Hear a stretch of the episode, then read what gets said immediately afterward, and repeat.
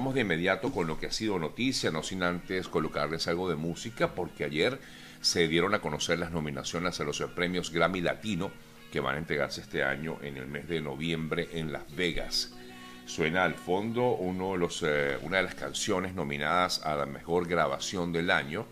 donde el gran, eh, por lo menos el favorito es nuevamente Bad Bunny, sí, Bad Bunny, muy criticado, pero también muy admirado por otros y Bad Bunny se llevó la gran cantidad de nominaciones, pero bueno, vamos a comentarle eso más adelante hacia el cierre del programa. Mientras tanto, vamos a, revisar lo que ha sido noticia en el día de ayer y en las últimas horas. Comenzamos con la información que sin duda alguna se destaca y es la que tiene que ver con la, una noticia que dábamos casi cerrando el programa del día de ayer y es la presentación del más reciente informe de la misión de determinación de hechos de, la, de las Naciones Unidas. Ellos se presentaron ayer en Ginebra en su más reciente informe sobre la situación de derechos humanos en el país, en Venezuela, en el que identifica sobre todo, y es lo que llama la atención, la cadena de mando o cadenas de mando presuntamente responsables de crímenes de lesa humanidad en Venezuela, dirigidas desde, según lo que informa la propia misión de determinación de hechos, desde las cúpulas de las autoridades venezolanas. y estos hechos eh, de tortura habrían sido cometidos por la DGCIM y el SEBIN. Identificadas las personas, según lo que comenta el informe de la misión de determinación de hechos, y voy a leer textual, pruebas recabadas durante investigaciones permitieron sostener con motivos razonables para creer que el presidente Nicolás Maduro tenía conocimiento de las violaciones y delitos y que en ocasiones daba órdenes al director general y a los directores de otras unidades del SEBIN, concluye la misión. Igualmente, ellos encuentran motivos razonables para creer que tanto él como otros ordenaron o instigaron la comisión de ciertos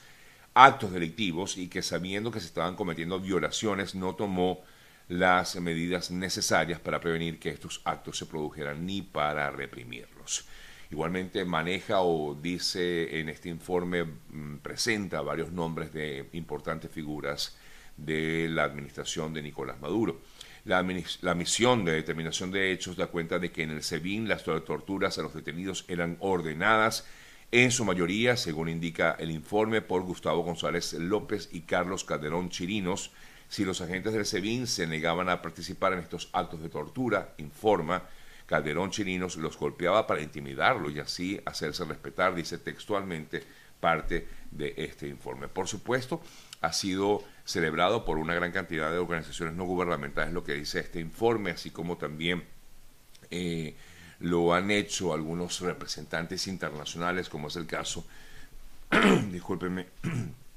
del presidente paraguayo, Mario Abdo Benítez, quien ayer en su mm, discurso ante la ONU habló sobre justamente el trabajo que viene realizando esta comisión o esta misión de determinación de hechos y que él va a liderar una petición ante el Consejo de Derechos Humanos de la ONU para que se apruebe una investigación sobre la violación de derechos humanos en Venezuela. Justamente muchas personas se preguntan, ok, esto está ocurriendo o estaría ocurriendo en Venezuela o habría ocurrido en Venezuela desde hace un buen tiempo, ¿qué se hace con eso? Porque más allá de que no es la primera vez que esta misión hace un informe sobre lo que ocurre en Venezuela y sobre delitos, derechos de, de lesa humanidad cometidos en el país, eh, es los elementos de este informe, según eh, especialistas afirman, que todo esto debe servir de insumo y de evidencia para investigaciones en instancias nacionales e inclusive en la Corte Penal Internacional. Los temas de este informe, que fueron crímenes de lesa humanidad cometidos eh, a través de estructuras e individuos pertenecientes a servicios de inteligencia y la situación también de los derechos humanos en la región del arco minero del Orinoco y otras áreas del Estado Bolívar pueden ser presentadas también para que lleven o se eleven en todo caso ante la Corte Penal Internacional. Parte un poco de lo que significa este,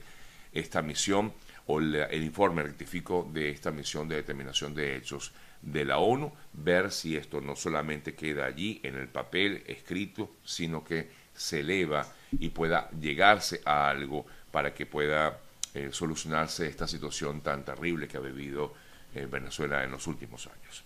Cambiamos el tema. Ayer el presidente de Estados Unidos fue noticia cuando habló sobre no deportar a Venezuela, Cuba y Nicaragua personas que vienen de ese país. a Estados Unidos. Eh, esto fue luego de que se le consultara acerca de que ha habido una política migratoria difícil en la frontera entre Estados Unidos y México. Y el eh, mandatario aseguró que la situación de la frontera es muy distinta a la que había años atrás, porque antes la mayoría de las personas provenían mm, básicamente de México y de algunos países de Centroamérica. Pero él afirmaba que ahora está muy preocupado porque ha visto que vienen a Estados Unidos personas provenientes de Cuba, Nicaragua, por frontera terrestre y de Venezuela, eh, lo que indicaba y le da de alguna manera cierto aliento a esas personas que han entrado al país, a Estados Unidos, de forma irregular y que vienen de esas naciones. Por eso él decía que era prácticamente no era racional enviarlos de nuevo a esas naciones, es decir, a Cuba, a Nicaragua y a Venezuela, y por ello dijo que estaba trabajando arduamente con el gobierno de México y en otros países para mejorar el flujo. Implica ello ver de qué manera, si esas personas no entran al país o si son deportadas, no sean deportadas a sus naciones de origen, sino en todo caso sean devueltas a México. Es lo que decía el presidente Biden ayer cuando fue consultado sobre este Hablando de los migrantes, como ustedes saben, ayer comentábamos mucho de un, de un reporte eh, que hasta el momento continúa siendo rumor el hecho de que en teoría iban un grupo de iba un grupo de migrantes a ser enviado en un vuelo hacia la zona de Delaware. Muchos se preguntan por qué Delaware. Bueno, porque justamente allí hay una residencia de verano que tiene la familia Biden. Y en una, en una conferencia de prensa en la que estuvo presente el gobernador de Florida, Ron DeSantis, se le, preguntara, se le preguntó sobre este tema y dijo que si en realidad iba a enviar a otro, iba a enviar un vuelo hacia Delaware, respondió que él no podía confirmar eso y que por lo tanto pues no habría seguridad realmente de si eso era efectivo, si ese vuelo hacia Delaware se iba a realizar.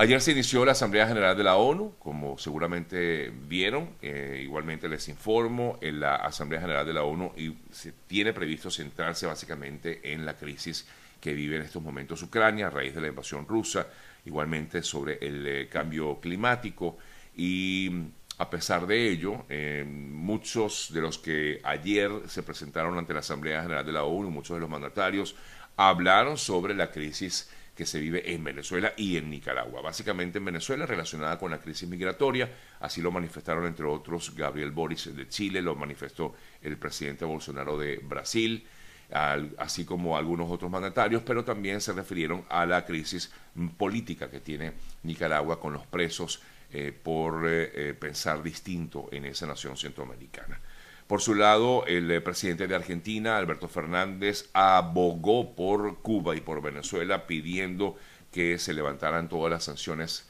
que hay en contra de estas dos naciones. Y otro que habló de una forma bastante enérgica, por cierto, lo hizo Gustavo Petro, el presidente de Colombia, quien allí básicamente se refería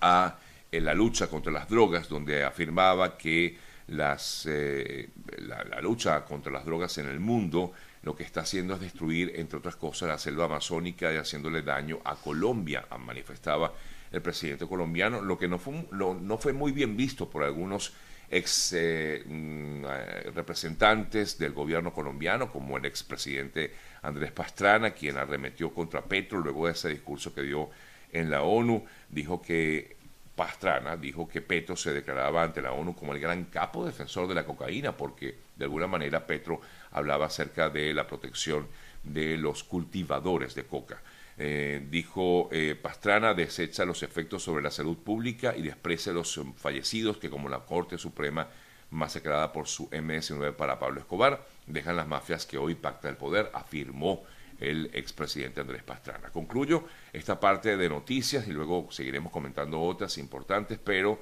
ayer se destacó lo que va a ser el próximo 26 de septiembre la reapertura de la frontera colombo-venezolana, en la cual, eh, bueno, se espera, se tiene previsto una reunión entre eh, Gustavo Petro y Nicolás Maduro justamente en la frontera, en el día en que se dé la reapertura de la frontera colombo-venezolana. El anuncio lo hizo el ministro de Transporte de Colombia, Guillermo Reyes, quien entregó detalles de la reapertura fronteriza y dijo que efectivamente se tiene previsto que para ese día haya una reunión entre Petro y Maduro en la frontera colombo-venezolana, lo que sería la primera reunión entre ambos eh, dirigentes. Por otro lado, un día antes va a haber una reunión también de asambleístas, tanto de Colombia como de Venezuela, según informaba, entre otros, ayer Jorge Rodríguez, presidente de la Asamblea Nacional elegida en 2020 para Venezuela.